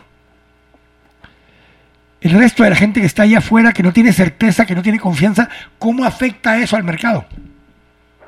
obviamente, y, los productos inmobiliarios pues son del, de los productos de ticket más alto pero en sí también la de los productos con más aspiración para, para cualquier persona.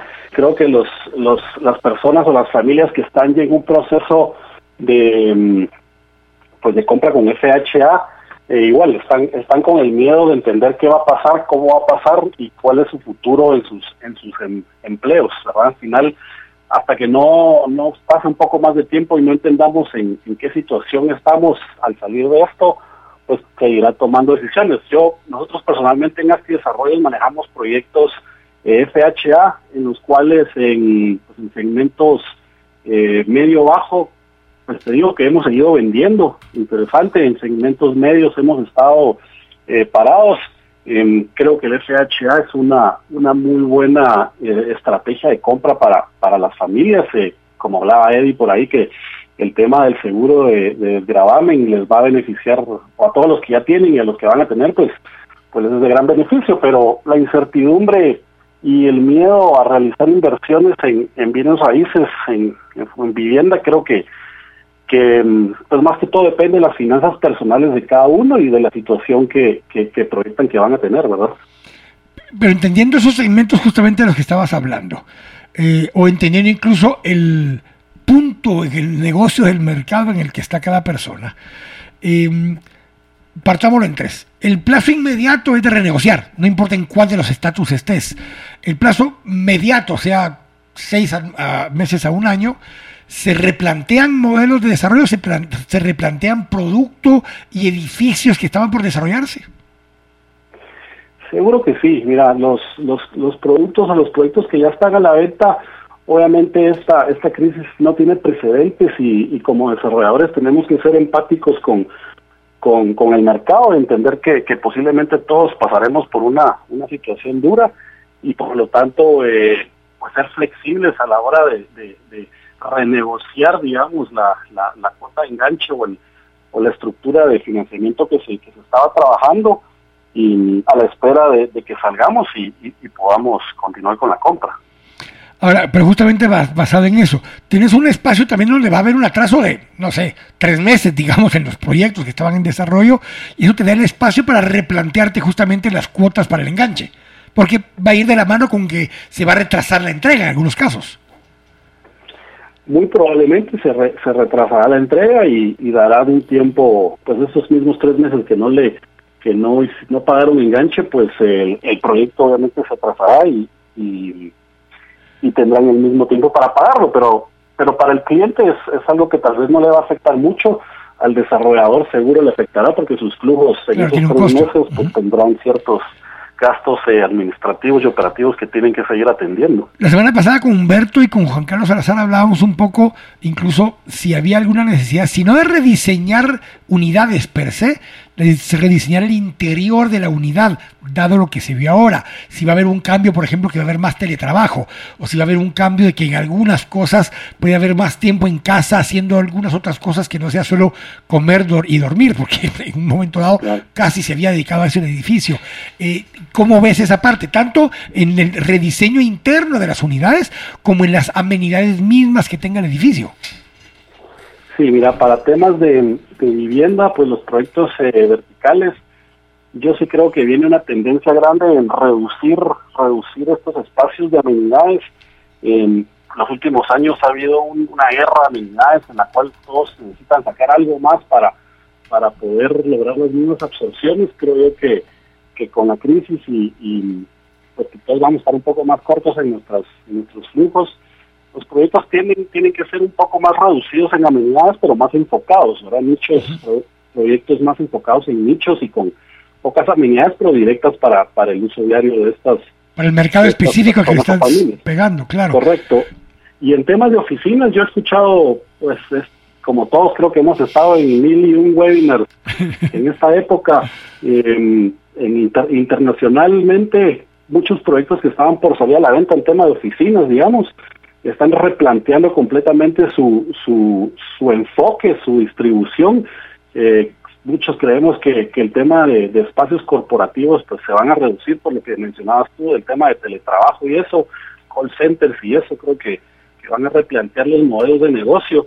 Eh, pues la transformación digital nos va a obligar a, a, a, replantear todos nuestros modelos. En temas de vivienda creo que también es complicado replantear distribuciones en 60, 50, 70 metros cuadrados. Eh, los arquitectos en realidad que, diseñan ya tres habitaciones en 50, 60 metros cuadrados están haciendo magia para cumplir con, las necesidades eh, de, una, de una familia, ¿verdad? Ahora, pero justamente hablando de ese tipo de temas, eh, cuando pensás en esas cosas, hay, hay conceptos, uno de oficinas dentro de tu espacio, un escritorio, una amenidad de ese tipo, hay otros que lo han colocado, es que dentro del edificio hay un espacio para eso, o sea, donde tenés un pequeño como open workspace o lo que sea en el primer nivel o en algún nivel cerca del gimnasio, pero incluso el tema de gimnasios, ¿cómo te cambia el concepto de, porque los gimnasios normalmente eran pequeños, oscuros y poco iluminados, porque esa era un poco la tendencia. ¿Cómo te cambia el concepto de ese tipo de cosas que a veces no era algo que la gente muy usara, pero lo metíamos siempre en el proyecto? Sí, y, y ahorita en esta crisis, pues hemos hecho encuestas y de todas las amenidades que tienen los proyectos, el gimnasio es el, ha sido de las únicas áreas que menos han cerrado. Correcto. Porque muchos se prohibieron el uso de todas las amenidades, pero el gimnasio la gente dijo, yo, ahorita que estoy encerrado, aunque eh, sea. Necesito usar el gimnasio, correcto. Claro. Entonces son espacios que, que, como decís, no se utilizan casi nunca, pero en esta época de crisis eh, sí la están usando y, y siempre va a ser necesario. El tema de del, espacio de, colaboración coworking que mencionás también, ¿verdad? Al final, con la venida de las nuevas generaciones, millennials, centennials, eh, el, como que la, percepción va a ser de que pues el, tema del emprendedurismo también va creciendo y esta gente eh, obligatoriamente va a tener que tener trabajos o a veces lo que les gusta, tener trabajos en, en su casa. Entonces creo que todavía es una, una amenity que, que va a ser un. Pero justamente hablemos de ese concepto, de, de, no solo de amenities, pero digamos del concepto de la, de la unidad, de, la, de las amenidades en el edificio en sí. Eh, tienes un concepto también donde eh, cómo impactas el barrio a tu alrededor, o sea, cómo un proyecto impacta también el barrio alrededor, porque si hemos visto lo que ha pasado en otras ciudades, como Buenos Aires o como en Madrid, llega un momento en que te dicen, ok, ya pueden salir, pero a 500 metros a la redonda. Que hay gente que les dice, puede salir a 500 metros a la redonda, ¿y qué va a ir a hacer? ¿A dónde va a ir? solo agarrar aire fresco por ahí. Eh, eh, pero eso me refiero, o sea, y te, te forza un poco a voltear a ver cuál es el entorno realmente, en qué barrio vivís. Claro, yo creo que, pero es también complicado, como te decía, el, crear un montón de amenidades, porque el metro cuadrado de estas amenidades pues encarece mucho el, el, costo de la vivienda o del, o del producto inmobiliario. El, tiene que ir enfocado, es lo que te digo, los proyectos tienen que ser más enfocados en un mercado objetivo, em, con los cuales pues también mencionabas antes tú que en Tokio, Nueva York, pues los promedios de apartamentos son 30. Bueno, te iba a preguntar eso. ¿Ves que la, tendencia viene bajando? Venimos de 105, 110 metros cuadrados hace 8 o 10 años, a 90 hace 5 años, a 80 y tantos, 70 metros cuadrados actualmente. ¿Ves que esa tendencia de reducir tamaño se mantiene? Yo creo que sí, porque pues seguimos la tendencia de las megaciudades. Guatemala como, como, como capital de, de Guatemala, pues eh, va por ese camino. Eh, ahorita ya existen proyectos con apartamentos de 18 o 23 metros cuadrados, tal vez enfocados en, en un modelo distinto ahorita, tipo Airbnb, pero, pero seguramente por ahí vamos a, a, llegar, y más que todo con, con el, con el la, la edad promedio del guatemalteco va a ir, va a ir buscando productos ¿Qué le decís vos a un desarrollador, a alguien que tiene una propiedad que estaba por empezar? Dos, tres recomendaciones puntuales para alguien que está en ese concepto, en ese proceso en este momento. Mira, y te lo digo de experiencia porque yo estaba, estaba a dos semanas de, salir con un proyecto, obviamente eh, nos, nos detuvo la cuarentena de terminar nuestro apartamento modelo para poder salir, pero yo les diría que si están seguros con su, con su producto, eh, están pues tienen un producto que va a generar valor que sí es diferente a lo que no no hay que hay hay mercados porque yo segmento medio un poco el segmento bajo o medio bajo es el que yo diría se está moviendo el viaje salgan salgan a vender. Y lo otro que hemos visto que el segmento premium también se, ha estado moviendo yo, y yo creo que es más porque la gente con, con, con bastante capacidad monetaria ha tenido el tiempo de revisar las, las oportunidades de negocio que les han ofrecido y ahorita están haciendo sus compras. Marco, te agradezco muchísimo que hayas tomado la llamada. Vamos a ir analizando este tipo de temas. Cuando se empiece a mover un poco el ambiente, pues te volvemos a invitar para que conversemos un poco más acerca de estos temas, porque lo subyacente del mercado, como le preguntaba a Eddie, no ha cambiado. Claro, seguro. Ahí está la demanda, existe. Claro no se va a ir. Lo que puede haber es una falta de confianza de algún potencial inversionista por falta de certeza de su trabajo, del ingreso, de esto, de lo otro, pero eso, en principio, por la forma que tiene esta crisis económica, pasa en algunos meses. No, y ninguno tenemos una bola de cristal para predecir ni lo bueno ni lo malo que venga, entonces tampoco podemos todos vivir con, con, con miedo en invertir. Eh, al final, la, la inversión en bienes raíces es de las inversiones más seguras que, que hay en, en, el mercado de capitales y pues yo los invito a todos a que continúen invirtiendo. Marco, te agradezco muchísimo todo lo que hemos estado conversando. Te eh, estaremos pendientes siempre más adelante de esto y eh, pues éxito siempre en todos tus proyectos. Muchas gracias, Vicky, feliz tarde. Igualmente. Tengo que ir al corte. Estamos acá en temas y debates aquí en Radio Infinita.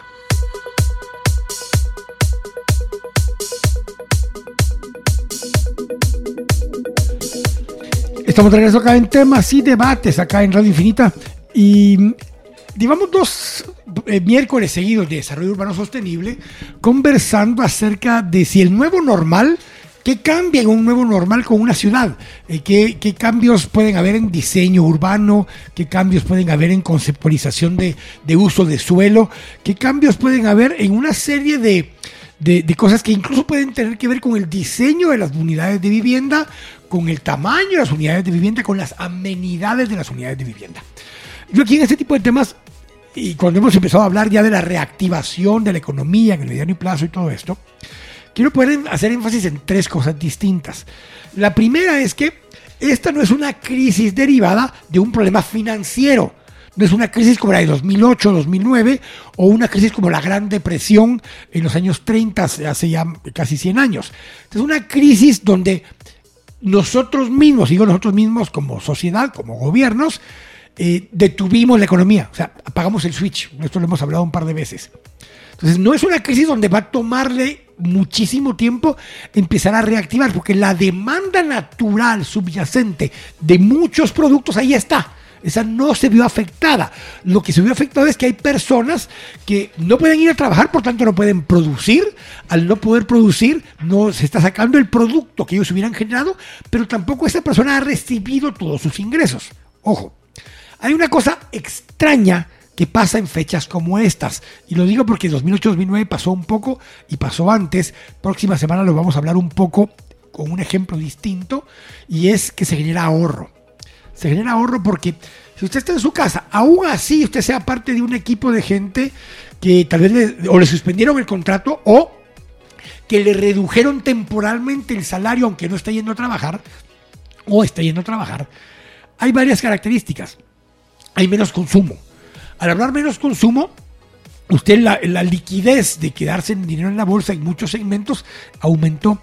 Y este es un problema que está variado por sectores. Hay sectores que producen eh, productos o servicios de limpieza, de higiene, de sanitización, alimentos. Eh, hay productos que producen farmacia. Muchos de esos sectores no solo no se vieron afectados negativamente, sino que mejoraron sus ventas y en algunos casos sustancialmente.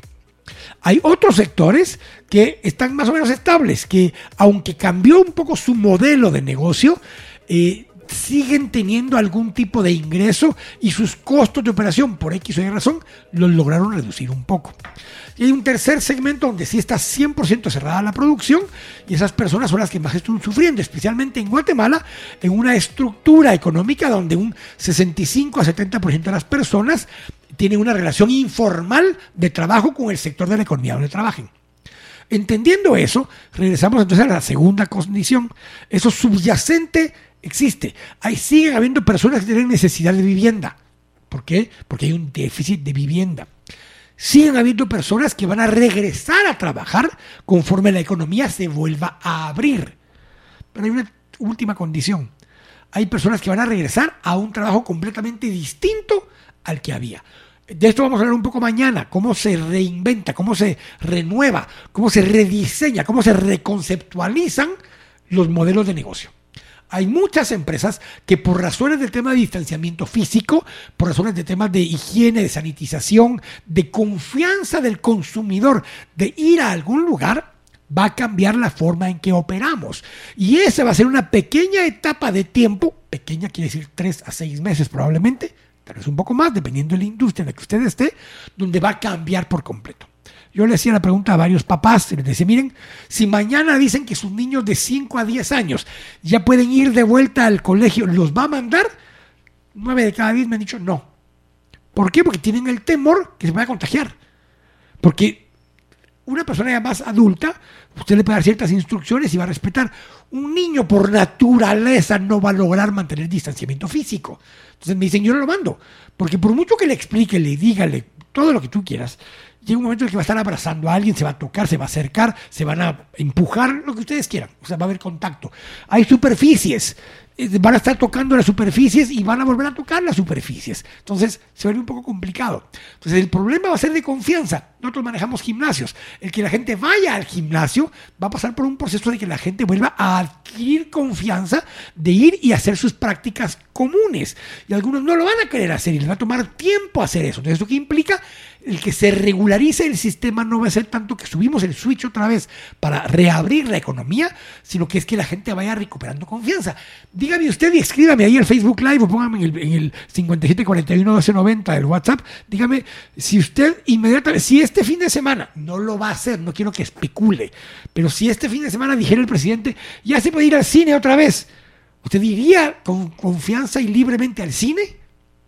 Lo más probable es que no. Pero escríbame, cuéntame, al 5741-1290 o al Facebook. Si mañana le dijeran, mire, ya mañana puede ir a un bar, ¿iría usted a un bar mañana? Son preguntas que la gente se va a ir haciendo poco a poco. Recuperar la confianza en regresar a nuestros hábitos de consumo y de forma de consumir va a tomar tiempo. Ahora, hay bienes durables, una televisión, una refrigeradora, una lavadora, que van vinculados mucho a la compra de nuevas viviendas o a la mejora de la vivienda actual. Entonces esos nichos de mercado van a ir cambiando conforme la persona tenga confianza de otro tipo. Y es confianza o certeza que puede comprar con Visa Cuota su refrigeradora en 12 pagos porque tiene la certeza que va a tener 12 pagos, o sea que tiene un ingreso seguro por los próximos 12 meses donde podrá ir usando ese dinero para pagar la refri que compró con Visa Cuotas, por ejemplo. Entonces, mientras más esencial, más de sobrevivencia es el gasto, más se va a seguir haciendo. Es posible que alguien, si no tiene suficiente ingreso, que es parte de lo que plantea la ley, la iniciativa que mandó el presidente Yamata, y es que, bueno, tal vez yo no puedo seguir comprando 100 mega. Tal voy a tener que comprar 20 mega. O tal vez voy a tener que comprar 10 mega. Entonces usted va a, dependiendo su necesidad, va a readaptar su presupuesto disponible para poder tener certeza. Entonces, ¿qué es lo raro que se genera en épocas como estas? Ahorro. La gente empieza a guardar un poquito de plata consciente o, inconscientemente empieza a guardar un poco de plata porque no sabe cuánto va a durar esta etapa. Entonces, eso, ese ahorro implica menos consumo y el haber menos consumo detiene un poco el crecimiento de la economía al inicio conforme la gente recupere esos dos tipos de confianza. Una confianza es en que pueda ir a los lugares sin tener miedo a contagiarse. Y la segunda confianza es la certeza de tener flujo de efectivo para poder seguir haciendo sus compromisos que tenía para adelante. Si usted tenía un presupuesto de gastarse 30 pesos al día o cada dos días en comprar su almuerzo cuando iba a trabajar, si ahora no ha estado yendo todos los días, ese pisto se lo ha ahorrado asumiendo que usted tenía un ingreso, ese pisto se lo ha ahorrado. Entonces, de alguna forma, pues tiene un poquito más de disponibilidad en su cuenta. Puede ser que eso le alcanzó, porque además está pagando menos gasolina si es que está saliendo y pagando gasolina, porque la gasolina está más barata. Entonces, hay algunas cosas que van a generar consumos menores. Conforme ese consumo menor se da porque no está yendo a algún lugar a consumir o porque el costo de lo que usted compraba está más barato, genera algún tipo de ahorro conforme la gente recupere esas dos certezas. Uno, la certeza de flujos futuros. Y dos, la certeza o una buena porcentaje de probabilidad que no se va a contagiar. Si va a algún lugar, la gente vuelve a empezar a ir a algún lugar. Ese es el dilema mientras esas dos cosas empiecen a mejorar. Y esto es un anticipo un poco el programa de mañana. Mañana vamos a hablar justamente de esto con varios empresarios, donde lo que estamos buscando es cómo se están reinventando algunos negocios, cómo se está replanteando algunos modelos de negocio, cómo se están planteando algunos modelos de negocio como, digamos, Megapaca, que vendía solo ropa y ahora introduce una parte de su tienda donde hay comida. Uno, eso le permite abrir ya que entró, pues ya puede ir a comprar ropa.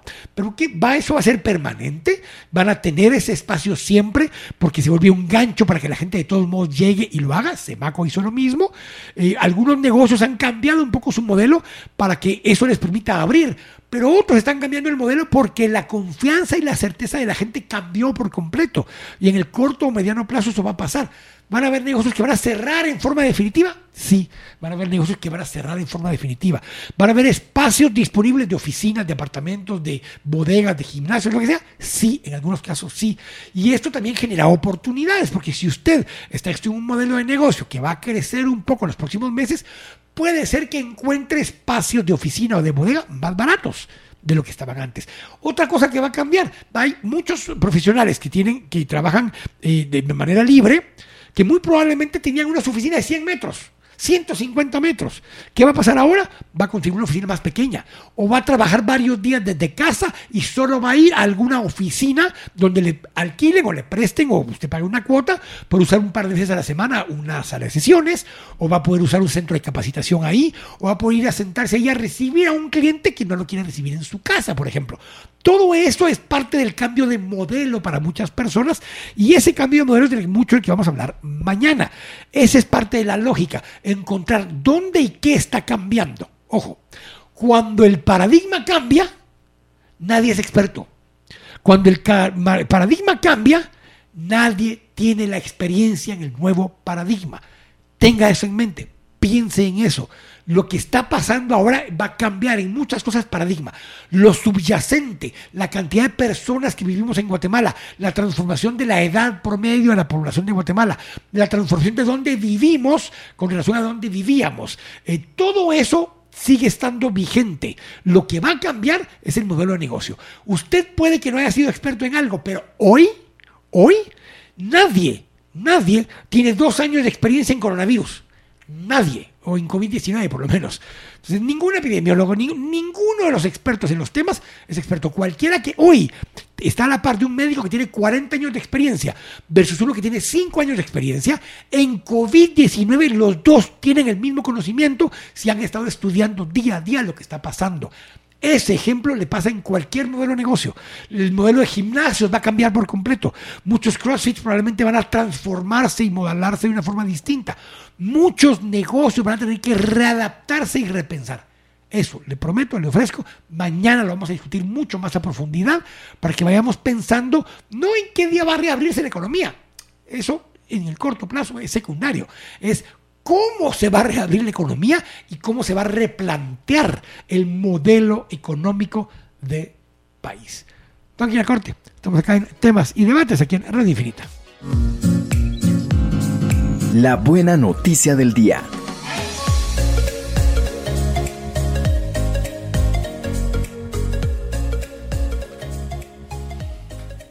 Estamos de regreso acá en temas y debates, aquí en Radio Infinita. Saludos a muchos de los que nos están escuchando, viendo y demás. Lluvia Rivera de Cruz Maritza, Urizar Estrada.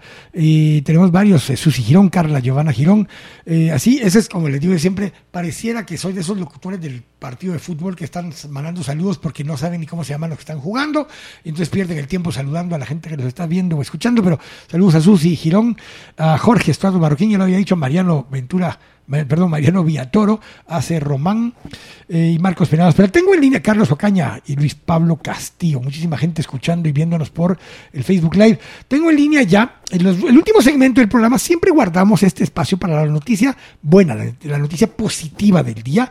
Y hoy nos acompaña Edín López. Edín es un joven de 22 años. Ayer nuestra noticia del día era una joven de 24 años. Hoy es un joven hombre de 22 años eh, que creó un prototipo para lavarse las manos. Lo hablaba Jean Roque y lo hablaba después Carlos Varías. Le decimos a la gente, especialmente en el área urbano marginal o en el área rural, mire, una de las condiciones básicas para prevenir el COVID-19 es lávese las manos, cante el Happy Birthday y durante los 20 segundos que dura y te le enseña a uno cómo lavarse. Bueno, ¿y si no hay agua? Así que Edín López ideó, generó un diseño para el lugar donde hay escasez de agua. Edín, buenas tardes, ¿cómo estás? ¿Qué tal, qué hoy? Aquí todo bien, mira. Pues Edín, contanos un poquito cómo se te ocurrió esto y explicarle a la gente la idea. Yo, mi cuñado vive en Managua y me enseñó un bus exturbano, digamos, sería el equivalente a casos de parrilla, que en la parte de arriba del techo del bus le pusieron una, un depósito de agua, un tubo de PVC y un chorro abajo cerca de la puerta del bus para que la mala cuando se va a subir al bus se lavara las manos. Vos no lo hiciste en el bus, lo hiciste de otra forma. Contanos cómo se te ocurrió y por qué en Purulá, Baja Verapaz. Eh, bueno, eso surgió a, eh, a, partir de que, por ejemplo, soy voluntario de la biblioteca licenciado Bernardo Lemus. Correcto. Entonces ahí, pues, tenemos a varios voluntarios que, bueno, están en un programa que se llama Almorzando Juntos. A partir de la emergencia por el COVID-19, pues decidimos implementar varias medidas, pero jamás se había pensado en algo así como este prototipo. Entonces me dijeron, mira, necesitamos hacer algo, ¿verdad? Donde no se manipule el recipiente, porque siempre, ¿verdad? Se agarraba el lavamanos y pues como tiene grifo, entonces obviamente quedaba la suciedad de las manos. Pero en este caso fue así.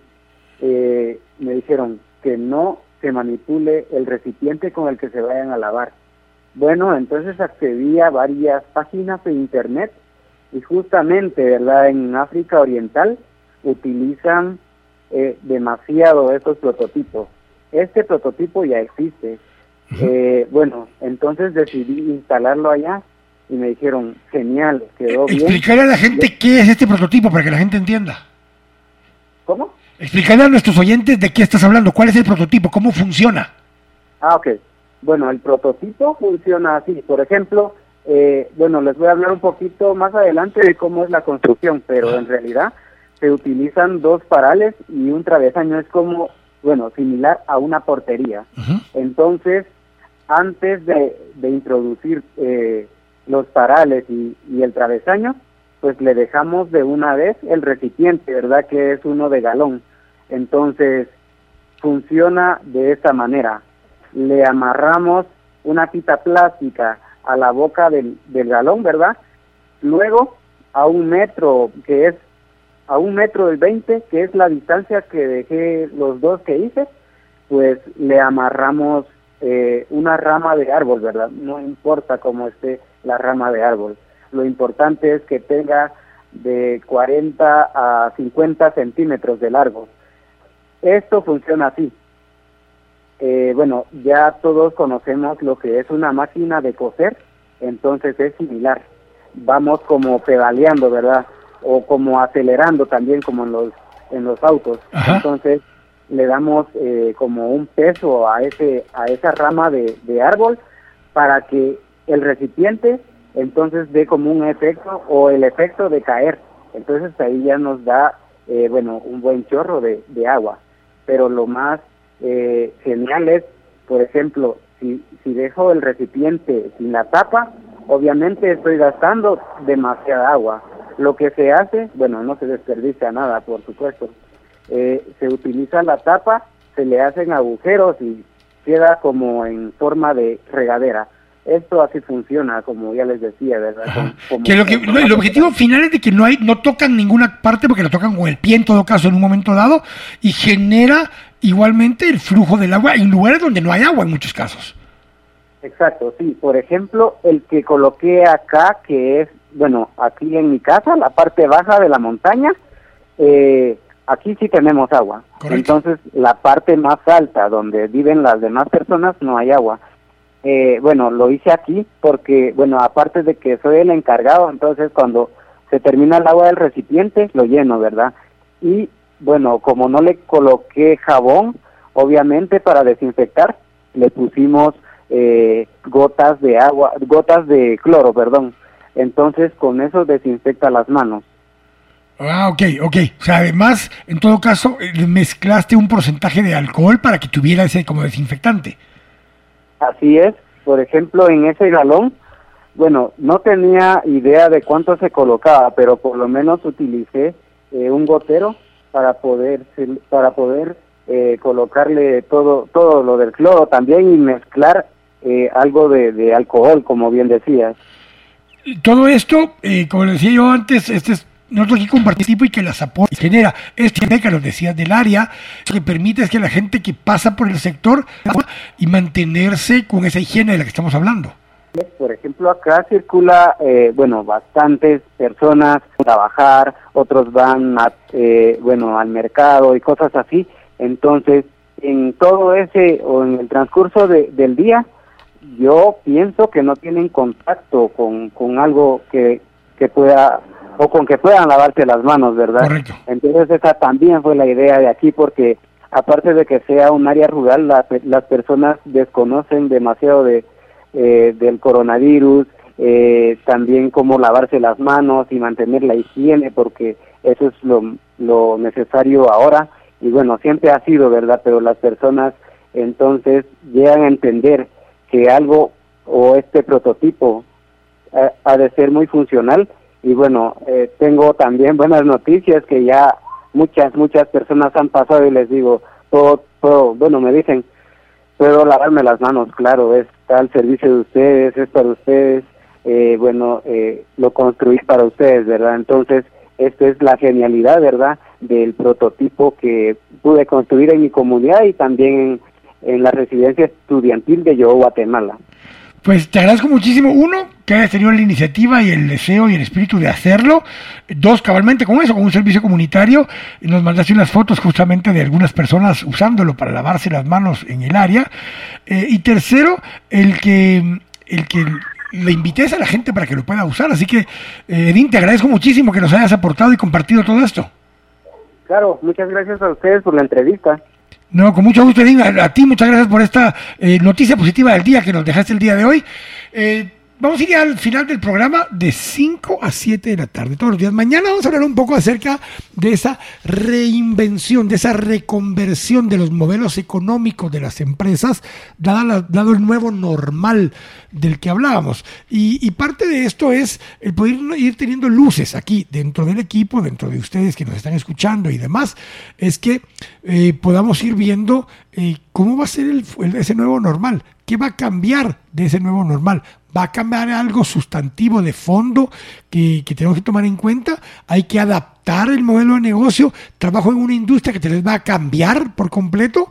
Eh, esa es parte de lo que queremos poder conversar para, eh, para mañana, hablar acerca de qué estamos pensando, qué hay de nuevo, qué es lo que tenemos que tomar en cuenta, cómo va a cambiar esas dos cosas que les dije. Lo que va a hacer es falta de confianza. Primero, la falta de confianza de la persona, de querer ir a lugares que le pueda dar temor de contagio. Y la segunda es la falta de confianza, tener la certeza de flujos de efectivo en el mediano plazo. Eso implica que muchos negocios tenemos que cambiar el modelo de negocio para adaptarnos a esa a ese nuevo normal, a esa nueva realidad por algún tiempo y de estas cosas salen nuevos negocios, nuevas ideas, hay innovación. Y de eso vamos a hablar un poco mañana. Así que los invito a que mañana de 5 a 7 de la tarde nos acompañen. No he visto que hayan publicado ya si hay, a qué horas hay nuevo mensaje el presidente. Ya dio uno, era con respecto al veto, pero no nos ha actualizado cómo va el COVID. De repente hoy solo publica las gráficas y no sale a hablar el presidente, no tengo la menor idea. Pero eh, por el momento no están, no están a las 7. así que Alex, nos podemos ir. Al rato le van a decir a Alex que a las 8 tiene que regresar para montar el programa del presidente. Pero en fin. Les agradezco muchísimo a todos ustedes que nos han acompañado el día de hoy. Que Dios los bendiga. Y como eh, les comento siempre en todo esto, es toda la gloria, toda la honra, todo el honor, todo el poder y toda la alabanza son siempre para Jesús nuestro Señor. Dios los bendiga.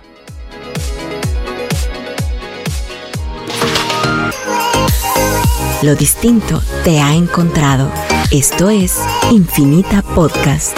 Encuentra nuevos episodios cada semana. Suscríbete.